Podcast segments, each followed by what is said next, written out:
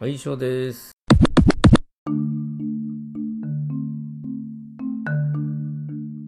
あの、はーっていうね、アメリカでね、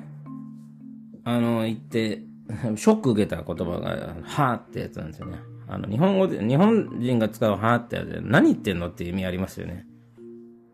おあの、あの正気ですか？はって言ってね。何わけのわかんないこと言ってんのっていう意味あると思うんですけど、アメリカではね、ただ単に言ったことをが聞こえなかったとかね、聞いてなかったとか、あの、もう一回言ってっていう意味なんですよね。うん。ね、連発、そういうのね、やっぱり行くとね、何度も聞くんですよ。どんなに習ってきた英語よりも聞くんでね。うん。で、当時行った頃時って私は日本、英語を喋れないわけだから、やっぱり向こうもね、はぁはぁって、はぁ？って聞くわけですよね。うん。そその時に私はその、はぁの向こうの意味を知らなかったわけだから、あの、うわー、これすげえ惹かれてるとか思ったわけですよね。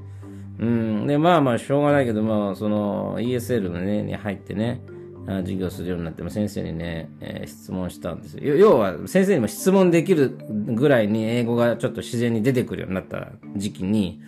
聞いてみたんですよね。ショックだと。あの、よくはーって言われるんだけど、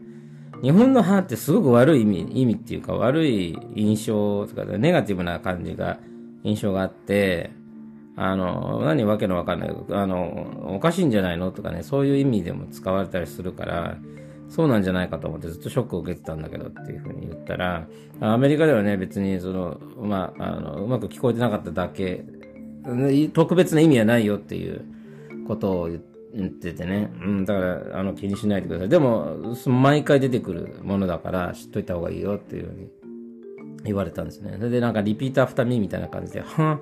はあの、いや、練習しようって言って、で、日本語では、は？って、だ、なんですけど、英語だと、 huh っていう感じなんですよね。 huh っていう感じ。わかります？日本語だと、は？日本語って、は？って感じですよね。それが違い。だから、その、えー、はーのやり方を、その何度もそのリピートで教えてくれてましたよね。だからみんなも使ってみようみたいな感じでね。うん。そういう、うーなんていうのかな、のがありましたよね。まあ、あの、アメリカにしか、アメリカ、わかんないか、もしかしたら英語圏に全部あるのかもしれないけど、まあ、多分英語圏の話だと思うんですよね。多分イギリスとかメインの、まあ、その母国語がありながらもメインのこの公用語が英語の国ね、えーそういうところはもう、はーっていうのもあるかもしれないですね。私はでもその、はーにつ関しては、あの、聞き慣れることは聞き慣れたんですけど、自分が使うってことはなかったですね、結局。だから結局自分のものにはならなかったんでしょうね。で自分のものになった、今日学校で教えてくれない英語の中であったのが、ウップスね。ウップス。なんかつまずいた時に、おっととかね。えー例えば、もし言ったりとかね、あの、いう時あるかもしれないですね。例えば、あの、スマホ、スマホを見ながら歩いてて壁にぶつかった時に、ウップスとかね、うん、とかね、あるかもしれない。それで、まあ、例えば、あの、それが痛、そんなに痛くない時は多分ウップスだと思うね。で、痛い時はアウチって多分言うかもしれないね。アウチって自分言ったかなと、無意識の方に言ったかどうかっていうのは覚えてないんですけど、もうね、無意識のうちにね、あの、出る、出たこ、出るようになった言葉っていうのは、ウップスと、あと、シェットですね。はい。あのー例えばね、ウップスはね、そ今言った通りの状況で使いましたけども、シェシェットとかというときは、あのーまあ、まあ、日本で言うと、クソっていう風な時に言う、使うけど、それよりも何よりもね、やばっと思った時ね、日本語で多分、やばっていう、言う時に全部シェットでしたね。例えば寝坊した時とかね。うん。あの、まあ使いましたね。えーでもまあ、あの、けん英語で喧嘩することなんてないんでね、まあまあ、あの、英語で喧嘩したら多分可愛く、可愛く聞こえちゃうからね。そんなことはなかったんで、英語で使うこともなかったですけど、でもまあ、あの、自然と出たのはその二つかなと思いましたね。なんかあのあとあれですね、えっと、学校で教えてくれないかもしれないですけど、あの、アメリカ人の人がね、くしゃみした後にね、あの bless you っていうね、えーで、それを言われた側は thank you って言ってくれるんですけど、そのね、あの bless you も、あの言ってたけど、あの言った方がいいかなっていう、あれがね、常に頭に残ってましたね。要は瞬、瞬、瞬時に出る言葉ではなかったかな。17年いたけどね。うん。でもね、あのうん一つ疑問があって、アレルギーでね、くしゃみ連発する人がいるわけですよ。で、その連発の、あの、間がね、あんまりない場合は、次来るなってのもわかるんだけど、例えばね、次のくしゃみ来るまでにね、10秒ぐらい間があるときは、一回、一回 bless you 言ってるんですよ。言っちゃってるんですよね。だからブレ、 bless you、くしゃみ bless you って言って、まあ5、5秒か10秒後にまたくしゃみがあって、また bless you って言うんですよね。で、また thank you って。そしたら10秒、5秒、15秒ぐらいにまたくしゃみがあって、また bless you って言うんですよね。最終的に最後だけ言えばよかったんじゃないかっていうね、思ったりしてね。またね、その ESL の先生に聞いたんですね。そのブくしゃみを連発する人がいるんだけど、あの、超連、あの、その、間髪入れずに言うときはわかるんだけど、あの、インターバルがあるとき、い、いつ言ったらいいかタイミングがわかんないんだけど、正しい言い方ってあるのみたいな、そんなことを質問した気がしますよね。まあまあ、あの、先生にはね、一番最後で、え、言えばいいよっていうことは言われたんだけど、うん、毎回に言う必要ないよとは言われたんだけど、うん、まあでもそんなのってあれですよね。あのー、アメリカにね、で生まれた、育った人であれば、あの自然と、あの、身についてることなんだけど、海外から来る人だとね、そのなんか、あの、ルールを知りたくなっちゃいますよね。私もね、向こうでね、あの、日本語を教えてたんですよ。チュータリングして。まあ、大人にも、あの、高校生にも教えてたんですけど、やっぱね、大人も、この高校生も、まあ、共通に聞いてくることっていうのは、そのルールを聞いてくるんですよ。例えば、こういう風に言うときっていうのは、どういうときに言うんですかっていう風に言うんですよね。えー、それが例えば、ルールにな、ルール、ルールで説明できそうなときってありますよね。えー、主語、うん、なんだっけ。主語目的語動詞の順番になってるから、この時はこうで命令形だからこうとかってね、そういうことは言えるんですけど、うーん、